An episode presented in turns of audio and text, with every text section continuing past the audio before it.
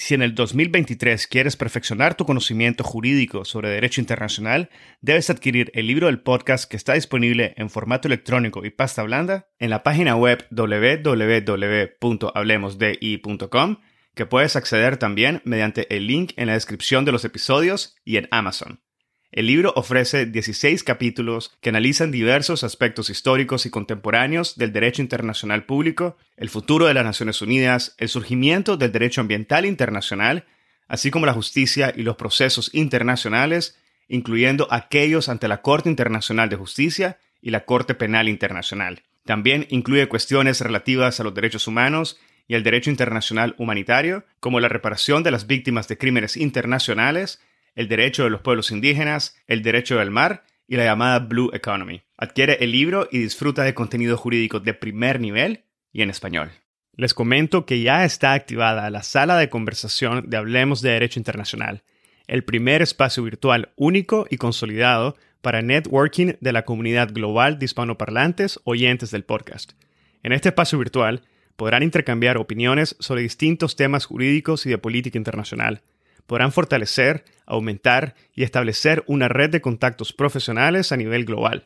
Podrán conversar acerca de los episodios del podcast, sugerir temas para futuros episodios y mucho más. Nunca, nunca ha sido tan fácil obtener acceso a una red internacional de profesionales del derecho en un único espacio. La sala está habilitada exclusivamente para suscriptores del podcast.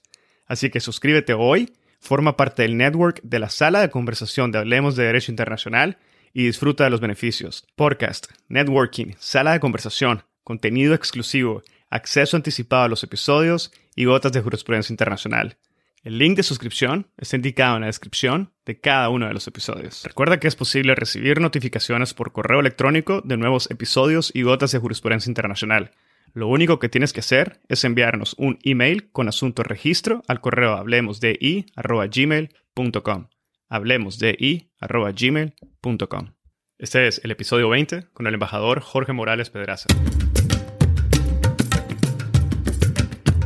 Bienvenidos a Hablemos de Derecho Internacional. Mi nombre es Edgardo Sobenes, abogado y consultor jurídico internacional. En cada episodio tenemos a un invitado especial que nos inspira y comparte sus conocimientos y visión única sobre distintos temas jurídicos de relevancia mundial. Gracias por estar aquí y ser parte de HDI. Bienvenidos a la segunda parte del episodio con el embajador Jorge Morales Pedraza. Si no has escuchado el primer episodio, te invito a que lo escuches, el episodio 19, que es el episodio anterior a este, donde el embajador nos habla de forma magistral y con una precisión extraordinaria sobre el Tratado de la No Proliferación de las Armas Nucleares. En esta segunda parte, continuamos con la conversación enfocada sobre el Tratado para la Prohibición de Armas Nucleares, donde el embajador inicia comentándonos sobre la necesidad del tratado en un contexto histórico, jurídico y político nos comenta acerca de las características principales del Tratado para la Prohibición de Armas Nucleares, así como los artículos que destacan la naturaleza del TEPAN. El embajador nos aclara las diferencias sustantivas entre el Tratado de No Proliferación y el Tratado para la Prohibición. Nos comenta sobre el papel que juegan las potencias nucleares. Nos expone de una forma espectacular la realidad actual y las alternativas viables para obtener un mundo sin arsenal nuclear. Y nos comenta sobre el impacto de la entrada en vigor del Tratado de Prohibición sobre el Tratado de No Proliferación. Antes de finalizar el episodio, el embajador nos comenta sobre los mecanismos de asistencia y verificación de cumplimiento de las obligaciones asumidas por los Estados partes bajo ambos tratados, y nos comparte sus valoraciones sobre el presente inmediato, sobre el futuro y las perspectivas de una destrucción efectiva de las armas nucleares en posesión de las potencias nucleares. El embajador Jorge Morales Pedraza durante los años 80 fue embajador y representante permanente de Cuba ante el Organismo Internacional de Energía Atómica, subjefe de la delegación cubana ante la Conferencia General y vicegobernador de la Junta de Gobernadores. De 1990 al 93, trabajó en el Ministerio de Relaciones Exteriores como embajador para asuntos de desarme y no proliferación, asesor especial del viceministro para los organismos internacionales y presidente del Grupo Intergubernamental de Desarme, No Proliferación y Control de Armas. De 1993 al 95, fue embajador y jefe de delegación durante las negociaciones de la Convención sobre Armas Químicas en Ginebra y embajador y representante permanente de Cuba ante la Comisión Preparatoria de la OPAC en Holanda. De 1995 al 2003, trabajó en la Secretaría del Organismo Internacional de Energía Atómica como coordinador regional de proyectos para la región de América Latina, jefe interino de la sección de América Latina y gerente superior para la cooperación internacional. En la descripción de este episodio hemos incluido los links de acceso a los libros y artículos escritos por el embajador relacionados sobre el tema que abordamos en este episodio. Espero que disfruten de este episodio, lo compartan en sus redes sociales y con quienes consideren podrían beneficiarse del contenido. Esta es la forma más fácil de fomentar el proceso de diseminación y difusión de temas de derecho internacional. Sigan al podcast en Spotify, Google Podcasts, Apple Podcasts, YouTube o cualquier otra plataforma que utilicen.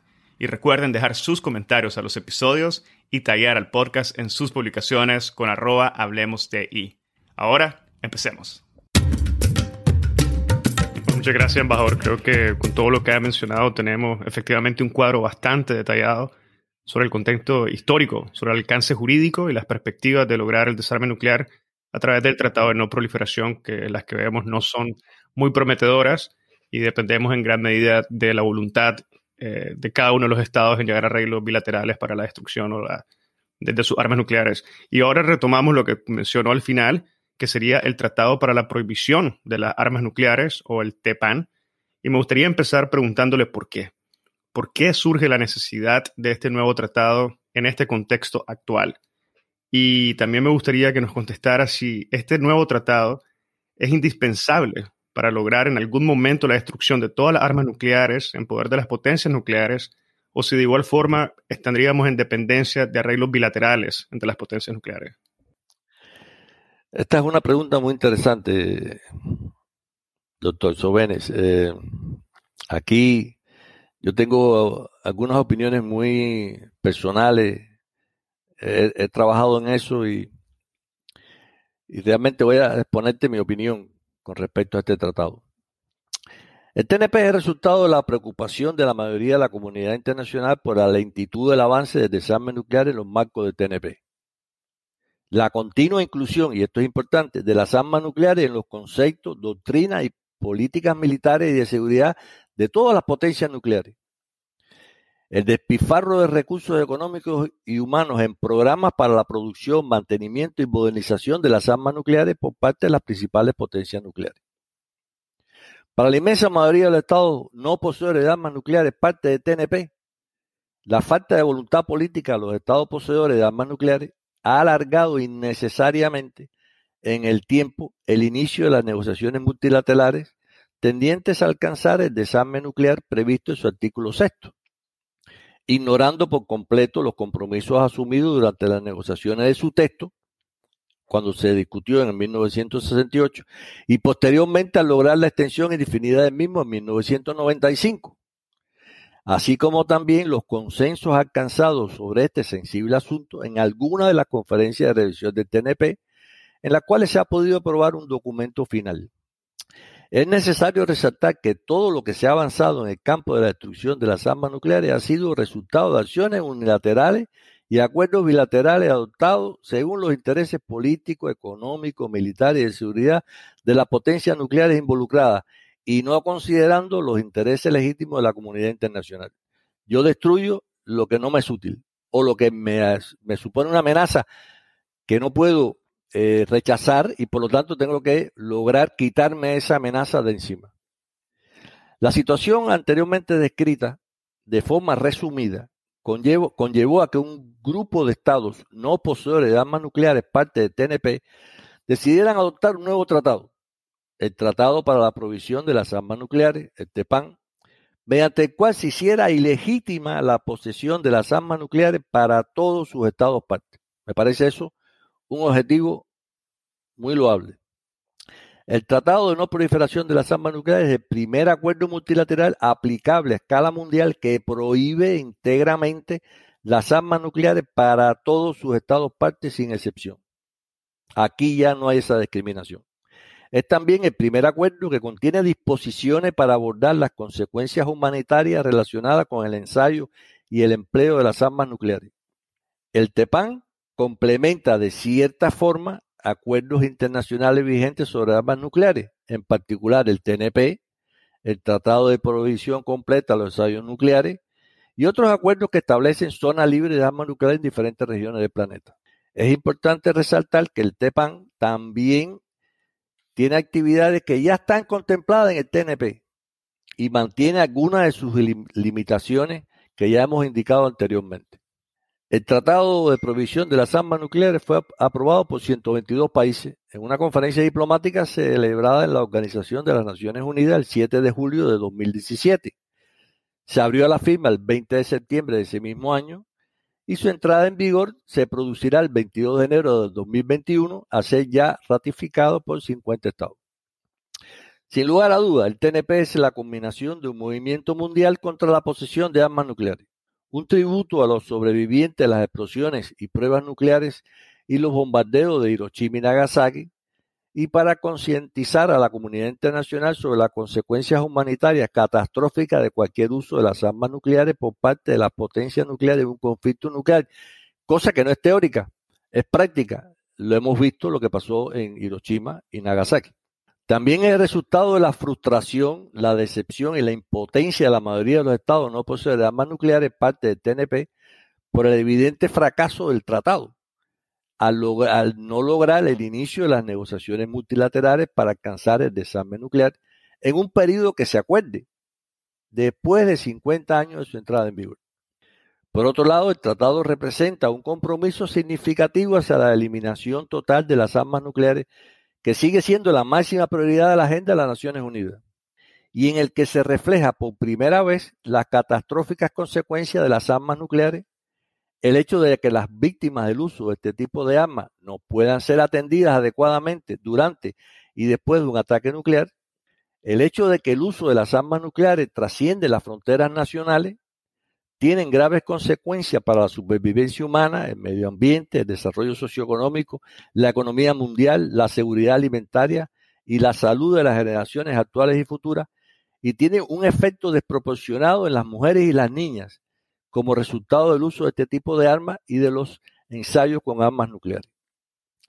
No obstante la importancia de la entrada en vigor de este tratado para la inmensa mayoría de la comunidad internacional, hay que destacar que hasta ahora Estados Unidos, Reino Unido, Rusia, China y Francia, las cinco potencias nucleares reconocidas como tales por el TNP y a la vez miembros permanentes del Consejo de Seguridad, se han negado a firmar el Tratado de No Proliferación, el Tratado de Prohibición de las Armas Nucleares, así como también las demás potencias no reconocidas como tales por el TNP. Me refiero a la India, a Israel, Pakistán y la República Democrática de Corea. Sin la incorporación de todas estas potencias nucleares, el Tratado de Provisión de las Armas Nucleares te da un efecto muy limitado. Y bajo estas condiciones no podrá cumplir los objetivos por los cuales fue adoptado, que es la destrucción de las armas nucleares. En mi opinión, lo, ideal hubiera sido negociar un nuevo tratado que tuviese un organismo propio encargado de la implementación de las disposiciones del tratado, su propio sistema de verificación y control para hacer mucho menos compleja la destrucción de las armas nucleares en el caso de que algún momento en un futuro, por ahora lejano, las potencias nucleares decidan la destrucción de sus armas nucleares. Sin duda alguna, el proceso de destrucción de las armas nucleares, si llega a realizarse en algún día, será un proceso complejo, ya se realiza en los marcos del TNP como en los marcos del Tratado de Provisión de las Armas Nucleares como te he mencionado anteriormente, por las limitaciones que tienen estos tratados. Bueno, mejor, antes de, conversar quizás sobre la incorporación de, aquellos de las potencias nucleares al, tratado del TEPAN y cómo esto afecta lograr los objetivos que están incluidos en el mismo, en el mismo tratado, me gustaría quizás que hiciéramos un ejercicio similar como hicimos como el TNP y me refiero a profundizar un poco más en las características principales de este tratado sobre la prohibición de las armas nucleares, así como los artículos que considere usted que destacan la naturaleza propia del tratado. El Tratado de Prohibición de las Armas Nucleares contiene un preámbulo y 20 artículos, o sea, un poco más amplio que el Tratado de No Proliferación. Sus principales artículos son los siguientes. Prohibiciones. Artículo 1, prohibiciones. Bueno, ahí se refiere a todas las prohibiciones para sus estados parte relacionados con las armas nucleares. Válido para todos. No hay excepciones en el cumplimiento de este artículo por parte de ningún Estado parte. Sea dicho Estado poseedor de armas nucleares, la haya destruido, todas son iguales. El artículo 2 sobre declaraciones. Este tratado prevé que las los estados poseedores de armas nucleares o tengan dispositivos eh, nucleares explosivos declaren las que han destruido o las que tienen en su poder una vez que ratifiquen el tratado de prohibición de, los, de las armas nucleares. El artículo 3 es sobre salvaguardia y se refiere, a, por supuesto, a la aplicación de las salvaguardias vigentes en el momento de la entrada en vigor del presente tratado. Y aquí me imagino que haya que armonizar ambos tratados. El OEA no va a aplicar un tratado, un acuerdo de salvaguardia diferente para el tratado de proliferación y para el tratado de provisión de las armas nucleares. Me imagino que utilice el ya existente para el tratado de no proliferación de las armas nucleares para aplicarlo a este tipo de tratado. Después veremos qué problemas va a traer eso. Artículo 4 es muy novedoso porque ahí es el artículo que se refiere a la destrucción de las armas nucleares. Aquí cada Estado aparte con posterioridad al 7 de julio de 2017 haya tenido en propiedad, poseído o controlado armas nucleares u otros dispositivos nucleares explosivos, haya eliminado su programa de armas nucleares o no, incluida la eliminación o conversión irreversible, irreversible de todas sus instalaciones relacionadas con armas nucleares, antes de la entrada en vigor del presente tratado para ese Estado parte, cooperará con la autoridad internacional competente designada con el arreglo del párrafo 6 del presente artículo a efecto de verificar la eliminación irreversible de su programa de armas nucleares. Ya lo haya hecho anteriormente o la tenga. El artículo sexto también es novedoso, es la asistencia a las víctimas y restauración del medio ambiente. El artículo 7, cooperación, asistencia internacionales, algo parecido a lo que ya teníamos en el TNP.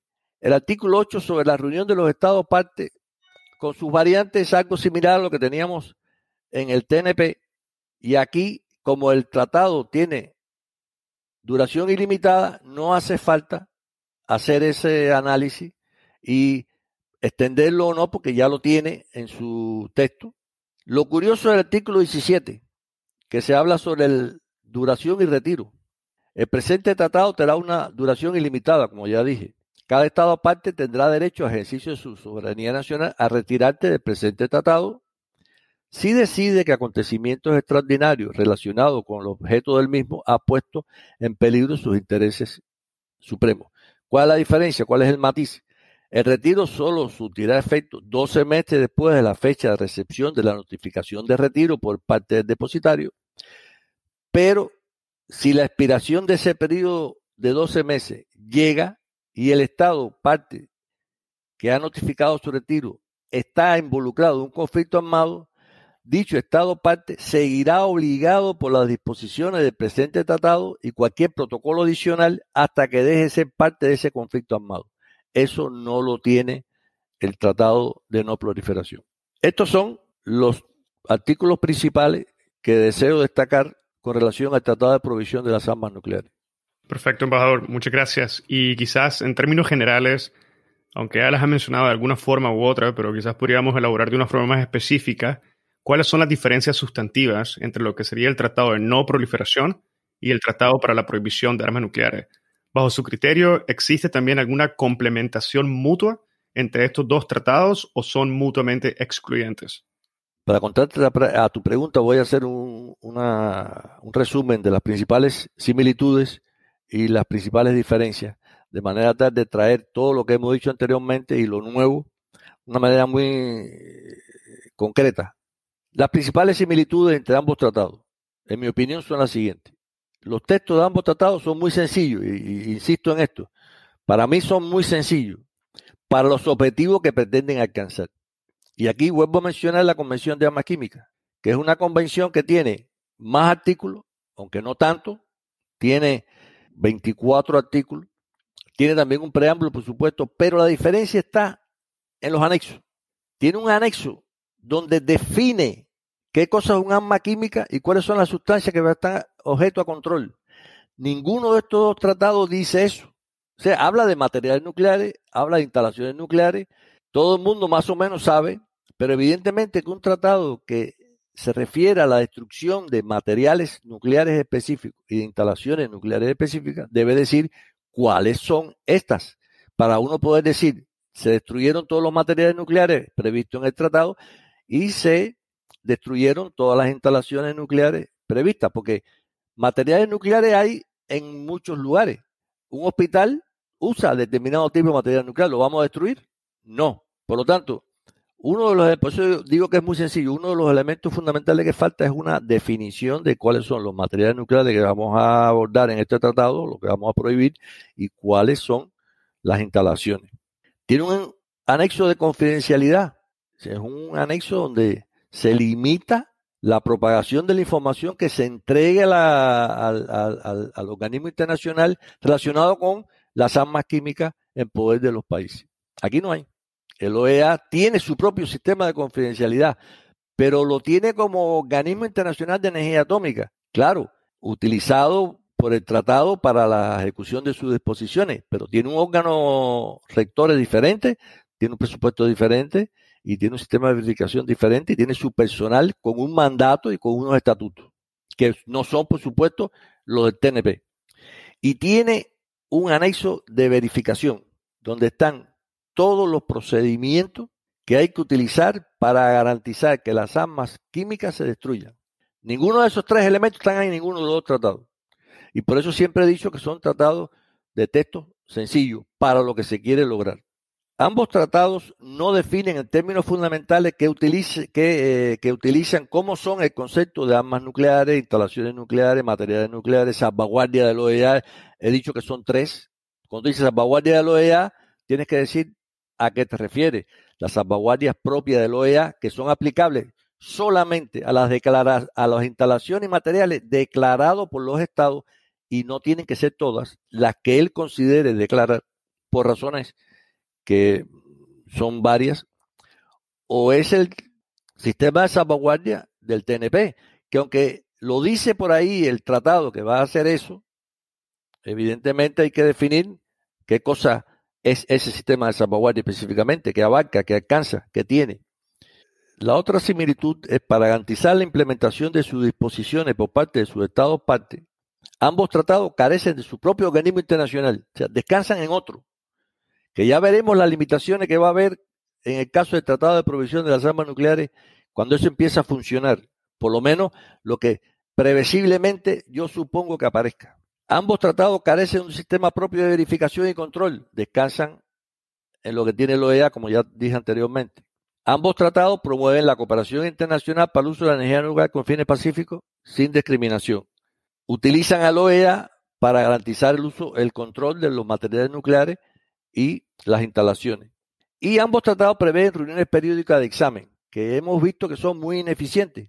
No se llega a un acuerdo y no pasa nada. Sin embargo, cuando vas a analizar la Convención de Armas Químicas, ahí hay una, unas reuniones del Comité Ejecutivo que donde se analizan los problemas y si tú los incumples, hay sanciones y hay aplicaciones de medidas contra esos países. Están las conferencias generales. Están otros mecanismos que son mucho más presionantes que una conferencia de examen que si no, si no se acuerda nada, pues no pasa nada. Sigue todo igual como ha pasado en cinco de esas conferencias. Principales diferencias. El TNP es un tratado fundamentalmente para la no proliferación de las armas nucleares y no para lograr el desarme nuclear. A partir de lo que diga el artículo sexto, que es sin duda insuficiente para lograr el desarme nuclear. Mientras que el Tratado de Proliferación de las Armas Nucleares cubre ambos objetivos, aunque en mi opinión también de forma insuficiente, como he tratado de explicar en este diálogo.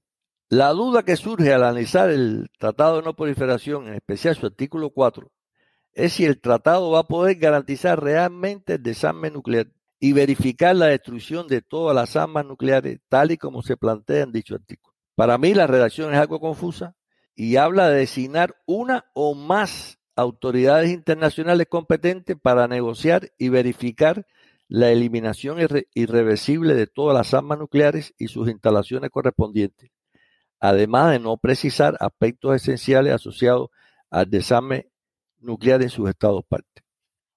El TNP no prevé la presentación de declaración alguna por sus estados partes, incluyendo a las potencias nucleares parte de ese tratado. Esta es la mejor señal de que el TNP no tenía ningún, no tenía como objetivo priorizar alcanzar el desarme nuclear. No sabe cuántas armas nucleares tienen sus estados partes. El TNP no incluye Artículo alguno relacionado con la asistencia de los estados partes que sean objeto de un ataque nuclear por parte de uno o más potencias nucleares. ni obligación alguna por parte de dichas potencias de ofrecer asistencia a las víctimas en caso de utilizar armas nucleares contra otro Estado parte. Tratado de Provisión de las Armas Nucleares incluye un artículo sobre ese asunto, así como sus consecuencias para el medio ambiente, como se menciona en el artículo sexto. El TNP no hace ilegales la posesión de armas nucleares para todos sus estados partes. Curiosamente lo hace solo para los estados partes que ya no las poseen, resaltando el carácter discriminatorio de este tratado. El Tratado de Provisión de las Armas Nucleares no tiene este problema. Tampoco habla de las obligaciones alguna de asistencia a dar a las víctimas de un ataque nuclear ni de sus consecuencias para el medio ambiente. Y el Tratado de Provisión de las Armas Nucleares, si hace ilegales la posesión, amenaza, empleo de las armas nucleares para todos sus estados, estados partes sin distinción y reconoce a las víctimas de estas armas, así como la de los ensayos nucleares. Resumen, tienen los dos tratados similitudes y diferencias. Bueno, muchas gracias, embajador, por esa visión eh, clara que nos brinda sobre la, diferencia y las similitudes y la forma también en que existe hasta cierta medida una complementación en, algunos aspectos de ambos tratados. Y como ya mencionó, el Tratado para la Prohibición de Armas Nucleares está previsto entrar en vigor el 22 de enero, luego de que Honduras fuera el Estado número 50 que se convirtiera en ratificar el tratado. Hasta la fecha, como ya también ha señalado, eh, las potencias nucleares se han negado a firmar el, tratado, el TEPAN, eh, es decir, los Estados Unidos, el Reino Unido, Rusia, China y Francia, las cinco potencias nucleares reconocidas como tales, además por el Tratado de No Proliferación, y además que son miembros permanentes del Consejo de Seguridad. Pero no solo esto, sino que también, como menciona, se han negado a firmar las potencias nucleares no reconocidas como tales en el TNP, que son la India, Pakistán, Israel y la República Popular Democrática de Corea. En su opinión, embajador, ¿cuál es el mensaje detrás de esta posición de las potencias nucleares? ¿Y qué tanto podemos esperar de este nuevo tratado? ¿Es verdaderamente posible, realista, viable? alcanzar con sus objetivos fundamentales de destruir todas las armas nucleares en poder de las potencias sin ningún tipo de excepción? ¿Cuáles son sus consideraciones, embajador? Para contarte esta pregunta te voy a dar una, un pequeño bosquejo histórico de cómo evolucionó el Tratado de No Proliferación para llegar a los, al meollo de tu pregunta. Desde el 2010, tanto gobierno como la Federación Internacional de la Cruz Roja y de la Media Luna Roja al igual que diversos organismos de Naciones Unidas y organizaciones no gubernamentales, decidieron trabajar juntos para replantear el debate sobre las armas nucleares, haciendo énfasis en el impacto humanitario catastrófico del uso de este tipo de armas. Un grupo importante de países no poseedores de armas nucleares, parte del tratado, plantearon en la Asamblea General de las Naciones Unidas la importancia de que se iniciara un proceso de negociación que desembocara en un tratado que realmente prohibiera el desarrollo, ensayo, producción, emplazamiento, transferencia, posesión, amenaza y empleo de las armas nucleares y que hiciera énfasis en el impacto humanitario del uso de las armas nucleares. Este planteamiento reflejaba el estado de frustración de muchos estados no poseedores de armas nucleares, parte del TNP, por el lento proceso de iniciar las negociaciones multilaterales previstas en su artículo sexto ya lo hemos dicho varias veces, tendiente a destruir todas las armas nucleares en su poder, así como la falta de la voluntad política de esos estados para iniciar esas negociaciones. En ese momento, en aquellos años, no prosperaron la, no prosperó esta iniciativa. Por una parte, chocó con la negativa de varias potencias nucleares y sus aliados de negociar un nuevo tratado, tal como era previsible. Y además encontraron no suficiente apoyo a esta iniciativa entre el resto de los estados no poseedores de armas nucleares parte del TNP. Pero afortunadamente durante estos últimos años, la movilización de la sociedad civil se ha fortalecido y se han creado varias entidades que han dado un impulso notable al movimiento para la destrucción de todas las armas nucleares. Ello ha permitido concluir las negociaciones del nuevo tratado en un tiempo relativamente corto.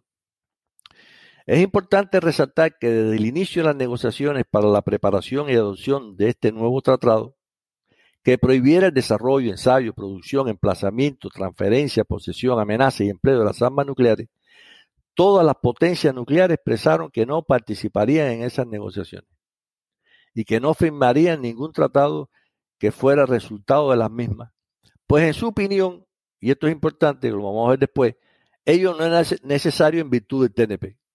Las cinco potencias nucleares del Tratado de No Proliferación y miembros permanentes del Consejo de Seguridad han adoptado una posición común sobre el Tratado de Provisión de las Armas Nucleares, lo que era previsible y que también ha sido asumida, por desgracia, por las cuatro potencias nucleares que no son parte del TNP. Se conoce además el rechazo al, al, Tratado de Provisión de las Armas Nucleares por parte de Estados Unidos, que no solamente se ha negado a firmarlo, sino que ha estado presionando directamente a los países que ya lo han ratificado para que se retiren del mismo y además para pedirle que no animaran a otros países a ratificarlo. Debido a ello, no solo hay que hacer presión sobre las potencias nucleares para que se conviertan en Estado parte del Tratado de Provisión de Armas Nucleares, sino ejercer la misma presión, pero ahora sobre las empresas que producen armas nucleares o sus componentes para que se nieguen a producirlas y sobre las entidades financieras para que no inviertan en empresas productoras de este tipo de armas.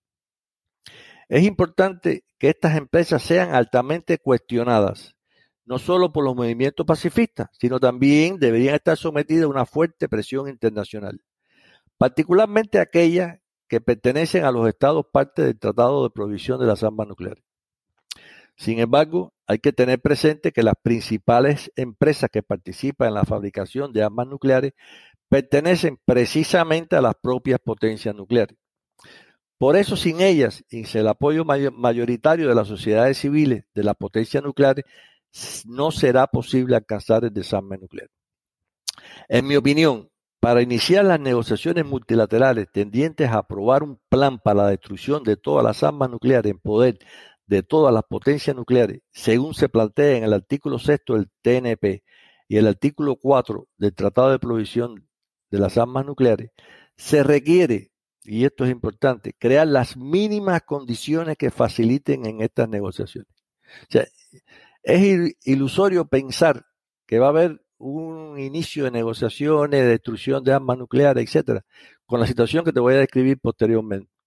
Nadie se desarma cuando está sujeto a una amenaza de ataque o cuando piensa que otros países pueden atacarlo y estas son las armas que tienen para poder defenderse. Para ello se requiere lo siguiente, y estas son las condiciones mínimas que deben existir para poder decir, bueno, vamos a presionar ahora para el inicio de las negociaciones de eh, desarme nuclear. Primero, resolver definitivamente de forma política y diplomática el conflicto en la península de Corea, mediante la adopción de un tratado de paz y seguridad que termine oficialmente la guerra iniciada hace ya 70 años y que prevea el retiro de todas las tropas extranjeras de la mencionada península. Todos los estados involucrados en la guerra de Corea, una vez que el Tratado de Paz y Seguridad entre en vigor, deberán establecer relaciones diplomáticas plenas con todos los países. Además, se debería negociar y adoptar un tratado de cooperación económica entre la República de Corea y la República Popular Democrática de Corea, y la implementación de un conjunto de medidas de confianza mediante un proceso gradual y por etapas bien definidas y que conlleven a una futura unificación del país, ya sea una confederación de dos estados, de otra manera que se conciba por ellos. Esta nueva situación podría hacer innecesaria la existencia de armas nucleares en la República Democrática de Corea, facilitando el establecimiento de una sola libre de armas nucleares en dicha península posteriormente. Para Corea, las armas nucleares es la garantía de que no va a ser invadida por Estados Unidos. No importa lo que diga Estados Unidos, no importa lo que haga. Yo estoy en guerra con el vecino del sur, estoy en guerra con Estados Unidos. No veo ninguna posibilidad de que yo me desarme sin tener garantías absolutas, un tratado de paz y garantías de que no voy a ser atacado. No importa si me gusta o no me gusta el régimen, eso no es lo que estamos discutiendo. Estamos viendo que la única manera de tratar de que la República Democrática de Corea elimine sus armas nucleares dándole todas las garantías absolutas y se termine la guerra que existe entre las dos potencias, entre los dos países, incluyendo Estados Unidos. El segundo sería resolver definitivamente el conflicto indo-pakistaní mediante la adopción de un acuerdo que resuelva por vía diplomática las actuales diferencias entre ambos países y las disputas territoriales actualmente existentes. La adopción de un tratado de paz y seguridad entre la India y Pakistán y otro entre China y la India, ayudaría a ser innecesaria la posesión de armas nucleares, al menos por parte de la India y Pakistán. Después veremos el caso de China. Resolver definitivamente y por vía diplomática el diferente israelí-palestino, la retirada de las tropas israelíes de los territorios ocupados después de la guerra del 67, el establecimiento de un Estado palestino con Jerusalén Este como su capital y establecer relaciones diplomáticas entre Israel y los demás países árabes. Además, se debía negociar y adoptar un tratado de cooperación económica abierto a todos los países de la región. Y esta nueva situación podría facilitar el establecimiento de una zona libre de armas nucleares en la región del Medio Oriente y hacer innecesaria la posesión de armas nucleares por parte de Israel y de esta forma abandonar cualquier intento de otros países de tener acceso al arma nuclear. Si Israel tiene armas nucleares porque piensa que en esa región, con todos los vecinos en contra, con una mayoría de ellos en contra, esa es su arma de, última para preservar su existencia como Estado. Y por último, resolver las disputas políticas, económicas, militares y territoriales que mantienen enfrentadas a las cinco potencias nucleares parte del TNP, de forma que sea posible el incremento de la confianza entre ellas y se eliminen las sanciones económicas en vigor con el fin de facilitar las negociaciones multilaterales tendientes a la reducción paso a paso de las armas nucleares en su poder a su, su completa destrucción. En la medida que se avancen los objetivos planteados anteriormente, se podrían comenzar consultas informales entre todas las potencias nucleares para convertirse en Estado parte del Tratado de Prohibición de Armas Nucleares y para la aprobación de un plan por etapa para la eliminación de todas las armas nucleares en su poder. Este plan, en mi opinión, podría ejecutarse por fase de la siguiente manera. Fase 1.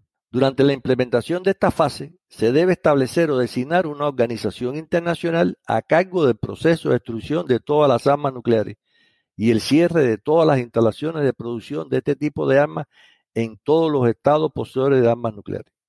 Todos los procedimientos para guiar el proceso de destrucción mencionado anteriormente deben ser preparados por la organización internacional que será establecida y aceptada por todos los estados poseedores de armas nucleares.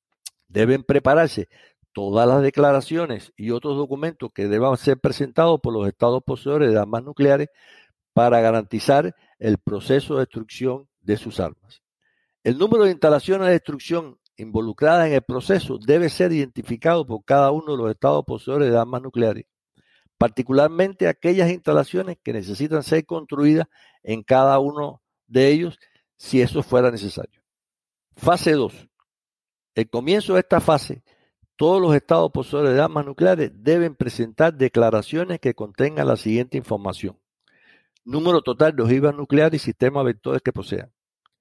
¿Dónde se despliegan almacenan esas armas? La ubicación exacta de todas las instalaciones de producción de armas nucleares. Las instalaciones de destrucción necesarias para llevar a cabo la destrucción segura de todas las armas nucleares y sus sistemas vectores y dónde se encuentra o estarán ubicadas estas instalaciones después de su, construcción, si eso fuera necesario. El número de instalaciones de destrucción a construir en el tiempo necesario para la, la construcción de las mismas, entre otra información relevante. Durante esta fase, la Organización Internacional a cargo de todos los procesos de destrucción de las armas nucleares deberá preparar un plan de destrucción para cada Estado poseedor de armas nucleares. Cada Estado poseedor de armas nucleares deberá aprobar su propio plan de destrucción. Sin embargo, solo Estados Unidos y Rusia participarían en la implementación de esta fase.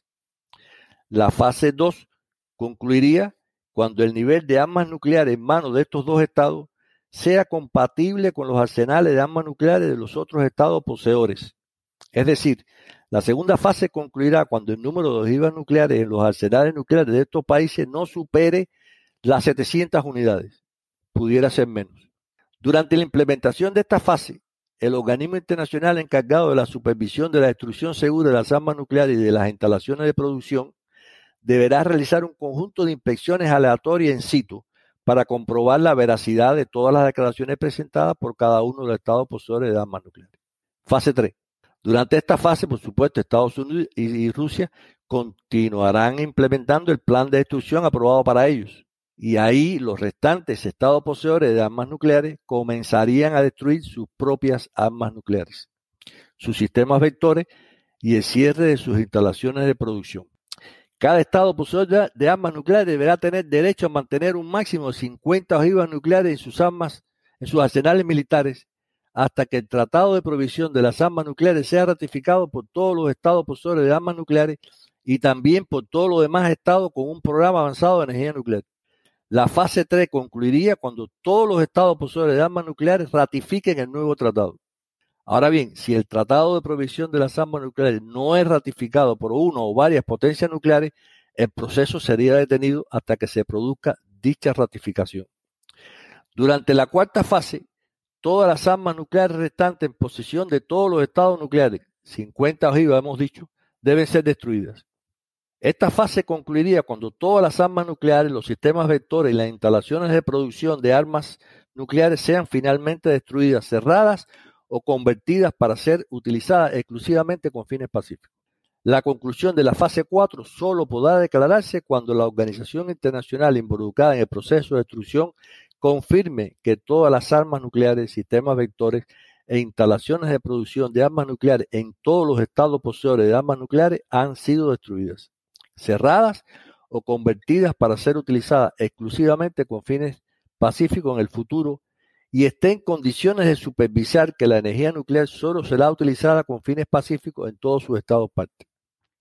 Durante la implementación de estas cuatro fases, todos los estados no poseedores de armas nucleares deben abstenerse de realizar cualquier actividad que otros países consideren una violación de sus compromisos y obligaciones, ya sea en el marco del TNP o del nuevo tratado. Así es como yo veo una manera más realista de lograr avanzar en el proceso de destrucción de las armas nucleares. Bueno, sin duda, embajador, creo que su plan de acción sería bienvenido por la mayoría de la comunidad internacional y además daría una nueva esperanza a la humanidad. Resolver conflictos históricos entre potencias nucleares y entre estados poseedores de armas nucleares claramente no es solo deseable, sino que también es necesario para poder llegar a ese mundo sin un arsenal nuclear, embajador. Eh, Muchas gracias por todas sus consideraciones. Honestamente, creo que el plan de acción y las fases que menciona son muy claras, muy específicas, van al punto y efectivamente eh, ofrecen una oportunidad un poco más realista para lograr ese objetivo digno. Eh, aparte, mejor, me gustaría consultarle si considera que la próxima entrada en vigor del Tratado para la Prohibición de las Armas Nucleares va a tener algún impacto, va a afectar o va a tener algún impacto en general en la implementación del Tratado de No Proliferación. Bueno, aquí eh, mis opiniones te las voy a resumir de la forma siguiente. En principio, no debe afectar, aunque tampoco va a ayudar. Las potencias nucleares parte del TNP seguirán dándole prioridad al TNP, ya sea ya que éste no los obliga a destruir sus armas nucleares en un periodo determinado, ni a hacer declaraciones sobre sus armas nucleares en su poder, ni las instalaciones nucleares donde se producen dichas armas, no contiene tampoco disposiciones específicas que obliguen a sus estados poseedores de armas nucleares a iniciar las negociaciones multilaterales previstas en el TNP en una fecha dada, tendientes a alcanzar el desarme nuclear o la supervisión de sus programas nucleares. Lo más probable es que las potencias nucleares no parte del TNP se mantengan fuera de este, ya que si deciden ser parte de dicho tratado, lo tendrían que hacer como estados no poseedores de armas nucleares y esto sería inaceptable para este grupo de países, al menos por el momento, y si se mantienen las condiciones que te he mencionado anteriormente en la arena internacional.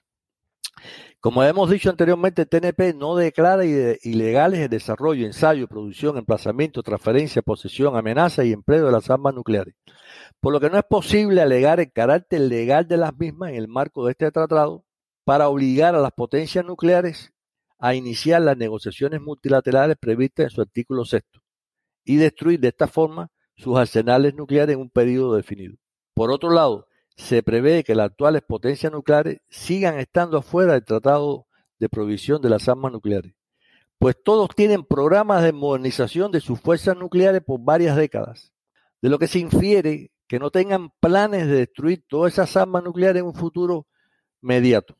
Debido a ello, si no hay una fuerte presión internacional para lograr desarme nuclear, incluyendo la posibilidad de los estados que tienen programas nucleares avanzados amenacen con denunciar el TNP y el Tratado de Provisión de las Armas Nucleares, con el fin de ejercer el mismo derecho que ahora tienen las potencias nucleares de tener armas nucleares para garantizar su seguridad y evitar una agresión militar, no hay no hay también una, si no hay también una fuerte presión por parte de la sociedad civil de los estados poseedores de armas nucleares para forzar a estos países a convertirse en estados parte del TNP, y si no se logra el rechazo de las empresas dedicadas a la fabricación de este tipo de armas de continuar produciéndola en el futuro, algo que parece poco probable que suceda en un futuro inmediato, y si no se resuelven políticamente los principales conflictos que están involucrados de una forma directa o indirecta las potencias nucleares, podemos afirmar con mucha seguridad que no se alcanzará el desarme nuclear por ninguno de los dos tratados, al menos durante las próximas décadas. Muchas gracias, embajador. Y poco a poco ya nos estamos acercando a lo que es el final de nuestro diálogo.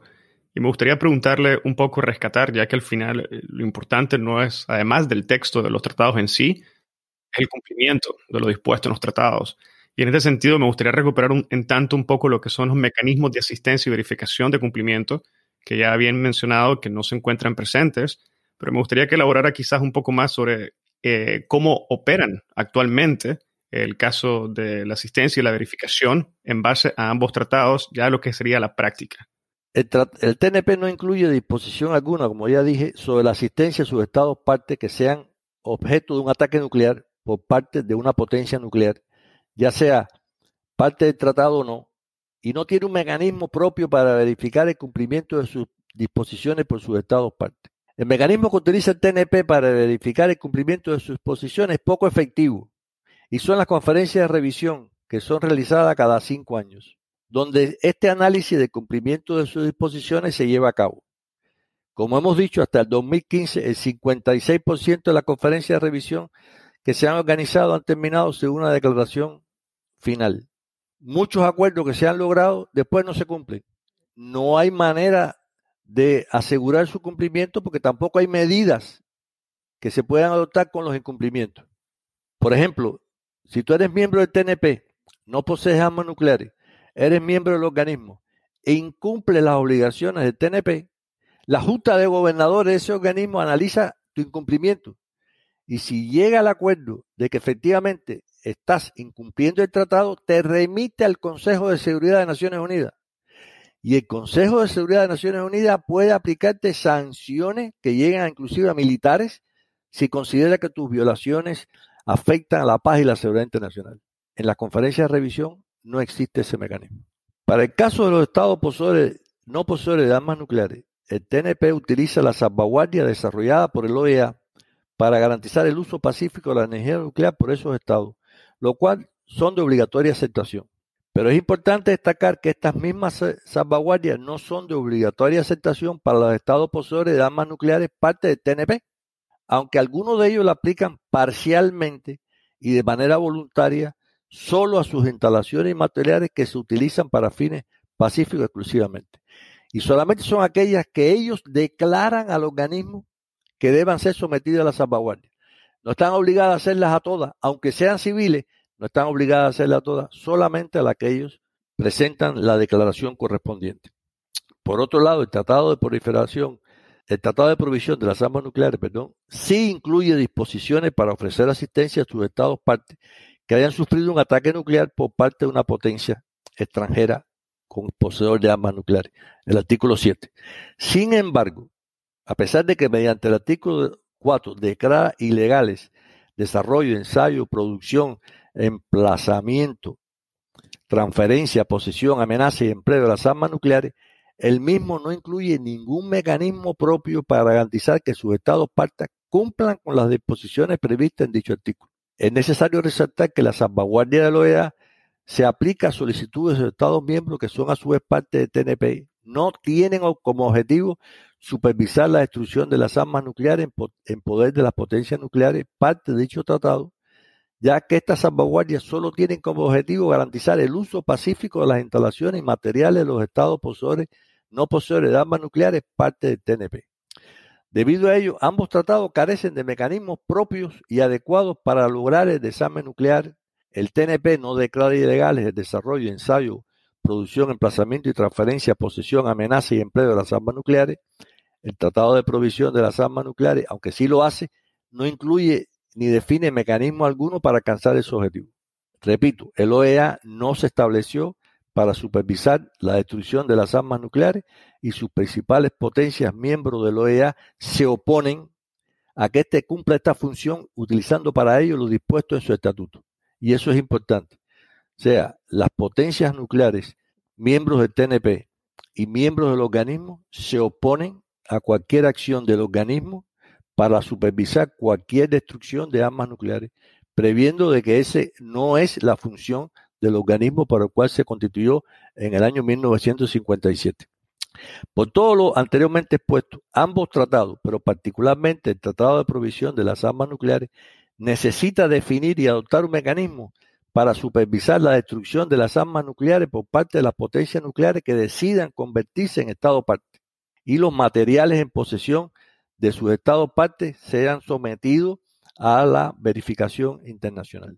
Teniendo en cuenta que tendremos dos tratados con similares características, resultará importante definir claramente el papel de la OEA en el marco del Tratado de Provisión de Armas Nucleares, ya que es muy probable que las potencias nucleares parte del TNP y a su vez miembros de la OEA se opongan a que el organismo destine recursos humanos y financieros para cumplir las disposiciones de un tratado en el cual no son parte. Si este es el caso, entonces las disposiciones del Tratado de Provisión de las Armas Nucleares contarán muchas dificultades para supervisar que sean cumplidas por sus estados. Te comento de que la Junta de Gobernadores es un mecanismo muy eficiente donde se analizan las cuestiones que afectan el trabajo del organismo y todas sus decisiones en su inmensa mayoría son por consenso. Se hace todo el esfuerzo posible por evitar una votación y son muy contadas las veces desde la existencia del organismo que se adoptan decisiones por votación, por consenso. Por lo tanto, las cinco potencias que son miembros permanentes también de la Junta de Gobernadores no van a dejar que el organismo destine recursos humanos y financieros para implementar un tratado en los cuales ellos no, solamente no son parte, sino que se oponen a su existencia. Bueno, embajador, claramente hay un, hay un vacío enorme que no se logró llenar con el nuevo tratado. Hay un, hay un vacío de, de, un órgano específico para tratar la verificación de cumplimiento de las obligaciones, que por desgracia, como bien menciona, va a representar muchas dificultades para poder lograr los objetivos esperados además, se podría mencionar que la actitud de algunos de los estados sobre la no proliferación de las armas nucleares y el desarme nuclear refleja de igual manera mucha insatisfacción y, cierta decepción y frustración por parte de lo que considero podría fácilmente considerarse la mayoría de la comunidad internacional. Eh, dada la, la, gravedad y el peligro que representan el uso de armas nucleares y la posesión de armas nucleares para la humanidad en sí es una situación muy peligrosa para la humanidad en su conjunto, lo que acabamos de conversar y la realidad en la cual nos encontramos. Y es por ello, embajador, que me gustaría, antes de cerrar el episodio, eh, cerrar un poco nuestro diálogo pidiéndole su opinión sobre el, presente inmediato, futuro y las perspectivas que tiene usted consideradas eh, sobre la destrucción efectiva de armas nucleares en posesión de las potencias nucleares. Y claramente rescatar también que no todo es negativo. Efectivamente, usted ha propuesto un plan de acción que es muy positivo, es realista, puede tener un resultado tangible, al igual que se han marcado algunos de los avances que se han dado dentro del marco general de los tratados. Claramente existe mucho camino por recorrer en lo que se refiere a la destrucción del arsenal nuclear y es sobre esto un último punto que efectivamente me gustaría escuchar sus consideraciones antes de dar por finalizado el episodio de hoy. Es cierto, eh, yo soy de la opinión de que efectivamente las cosas no son blanco y negro, tiene muchos matices, pero cuando uno cumple algo, trata de no insistir mucho en lo que se cumple y en lo que está bien, porque eso no se va a cambiar. Quiere decir, eso sirve para reflejar una visión un poco optimista del problema y no totalmente negativa. Yo soy partidario de a veces reflejar o insistir en la parte negativa, porque esas son las partes en las cuales uno tiene que trabajar para cambiarla. Nadie cambia lo que está bien, siempre todo el mundo cambia lo que está mal. Por eso en mi intervención he tratado de hacer un balance, pero no 50-50, sino siendo un poco optimista en las cosas que se han logrado y siendo menos optimista, más pesimista en las cosas que nos faltan por lograr, porque ahí es donde tenemos que hacer hincapié. Para responderte a esta última pregunta, eh, te la voy a resumir de la forma siguiente. En mi opinión, no se va a lograr el desarme nuclear hasta menos 2070, a no ser que algo suceda extraordinaria en este mundo. Cosa que no lo espero, pero tampoco lo descarto. Simplemente digo que por los planes que yo he visto, por las cosas que he leído, por las cosas que he analizado, tendremos armas nucleares por los próximos, las próximas décadas. ¿Cómo cambia eso? ¿O por qué tengo esa posición? Primero, ambos tratados lograrán el desarme nuclear si se resuelven los conflictos que se han mencionado anteriormente en nuestra exposición y se ejerce una fuerte presión internacional y nacional que obligue a las potencias nucleares a detener la producción de armas nucleares y su modernización y a destruir las armas nucleares y las instalaciones de producción en su poder. Hay que detener las acciones de modernización de las armas nucleares adoptadas por la mayoría de las potencias nucleares, particularmente los Estados Unidos y Rusia, que abarcan hasta el año 2070. Pues de mantenerse estas acciones, hace muy difícil alcanzar el objetivo de desarme nuclear, pues éstas reflejan la verdadera voluntad política de las principales potencias nucleares con respecto al desarme nuclear. Ambos tratados no incluyen el establecimiento de una organización internacional propia que supervise la destrucción de las armas nucleares en poder de las potencias nucleares que se conviertan en Estados partes. En el caso del Tratado de Provisión de las Armas Nucleares, además, deberán movilizar y canalizar la asistencia a brindar a sus estados partes que sean víctimas de un ataque nuclear por parte de una o varias potencias nucleares. Y es importante insistir que el OEA no se estableció para alcanzar estos objetivos y dudo mucho que pueda hacerlo en el caso del Tratado de Provisión de Armas Nucleares si las principales potencias nucleares se mantienen fuera del mismo.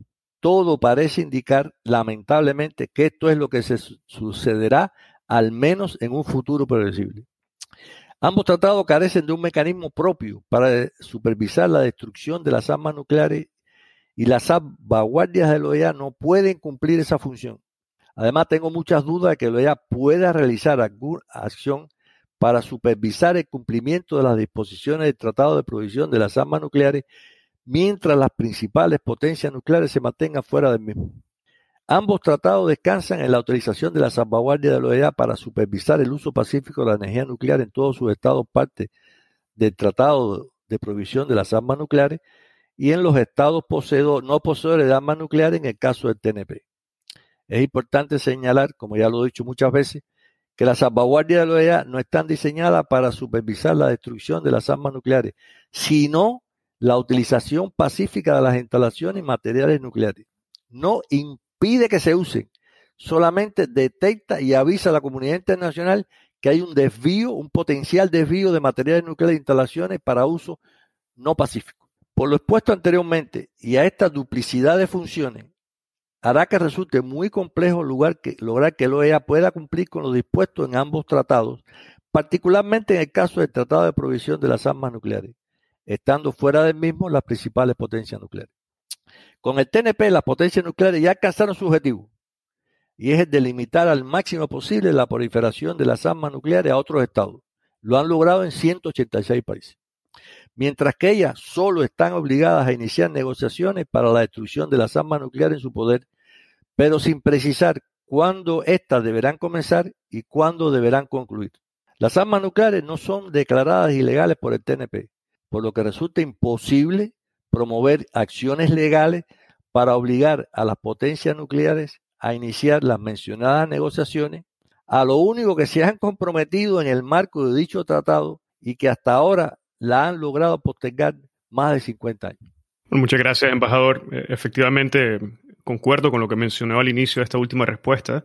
Me refiero a la necesidad de decir la realidad por lo que es. Nos guste o no, es la realidad y esa es la que tenemos y usted lo ha expresado de una forma extraordinaria en este episodio y eso es precisamente lo que se necesita. Tenemos de frente claramente un desafío enorme, un desafío enorme que si bien es cierto el nuevo tratado es, consiste en un avance, mientras no se incorporen y no acepten sus obligaciones internacionales las potencias nucleares, poco vamos a avanzar de donde nos encontramos hoy en día.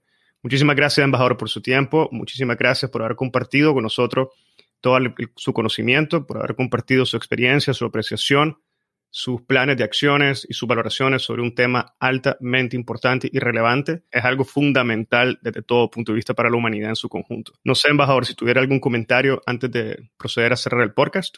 No, solamente agradecerte la invitación y darme la oportunidad de exponer mis ideas sobre estos dos temas que, como dices, son extraordinariamente importantes para la seguridad y la paz internacional.